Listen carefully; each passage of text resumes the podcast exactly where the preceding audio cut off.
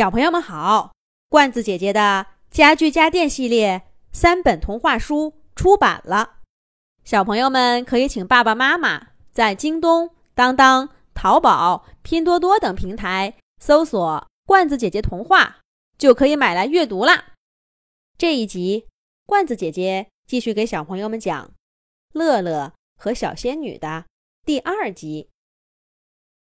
乐乐小朋友又有事情。要找小仙女帮忙，可是小仙女住的音乐盒里，却传来乒乒乓乓的打斗声。是谁来跟小仙女打架呢？乐乐赶紧打开音乐盒的盖子，只见小仙女挥舞着魔法棒，飞在半空中。从来都笑呵呵的小仙女，这会儿眉头紧锁。表情凝重，一看就知道他遇到了大难题，而那个难题就在他对面，是一只面目狰狞的螃蟹怪。乐乐第一次看到那么多精彩绝伦的魔法从小仙女的魔法棒上迸发出来，魔法泡沫、魔法云、魔法炸弹，还有隐身术、变形术。然而这些，在螃蟹怪面前，却完全发挥不出威力。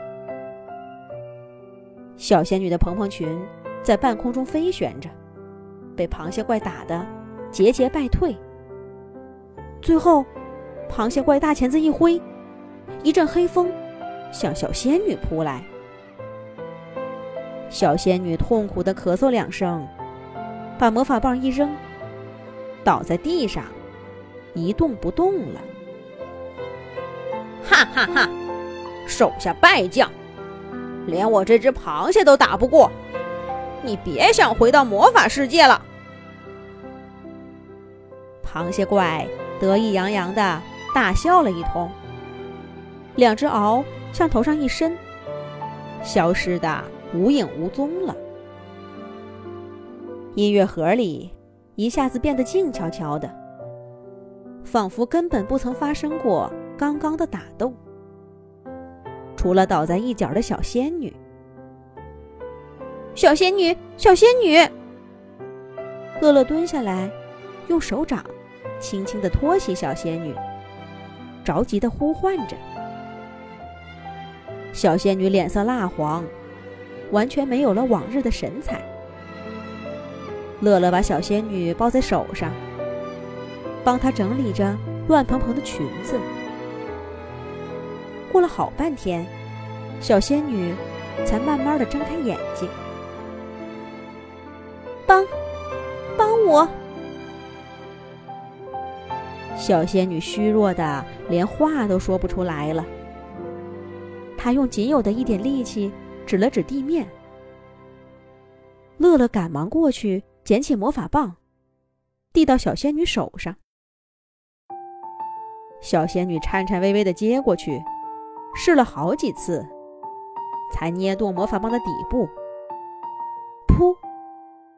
一股绿色的烟雾从魔法棒里飘出来，在小仙女头上转了个圈儿，铺散成一片，闪着亮晶晶的光，贴在她的脸上、头发上、衣服上。小仙女被绿光浸润的脸庞。渐渐红润起来，蓬蓬裙上污泥也消失了。可是她的眼睛依然呆呆的，跟从前那个顾盼生姿的姑娘判若两人。发生什么事儿了？那个螃蟹怪是谁？他为什么要打你？乐乐急坏了，问了小仙女一连串的问题。可是小仙女似乎很累了，什么都不想说。乐乐只好关上音乐盒儿。可是当天晚上，乐乐又听到音乐盒里传来嘤嘤的哭声。他再次打开音乐盒，却看到小仙女抱着魔法棒，坐在音乐盒的角落里，哭成了一个泪人儿。小仙女，你怎么了？究竟是怎么回事？是不是那个螃蟹怪又来了？我帮你把它打跑。”乐乐从没见过小仙女这个样子。对于这个帮了他很多的朋友，乐乐充满了感情。他急切的想知道究竟是什么事儿让小仙女很伤心，而他自己又能做些什么？可是小仙女却一边哭，一边摇着头说：“谢谢你，乐乐，可是没用的，你帮不了我。”谁也帮不了我。”小仙女说着，眼睛里闪出绝望的光。“那至少说出来呀，总好过一个人哭。万一我能帮你呢？就算我真的没办法，至少，至少说出来，你心里会舒服些。说出来吧，小仙女，到底怎么了？”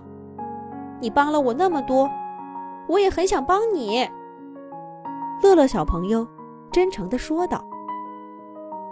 就这样，乐乐听到了一个关于小仙女和魔法世界的故事。那是个什么故事呢？下一集讲。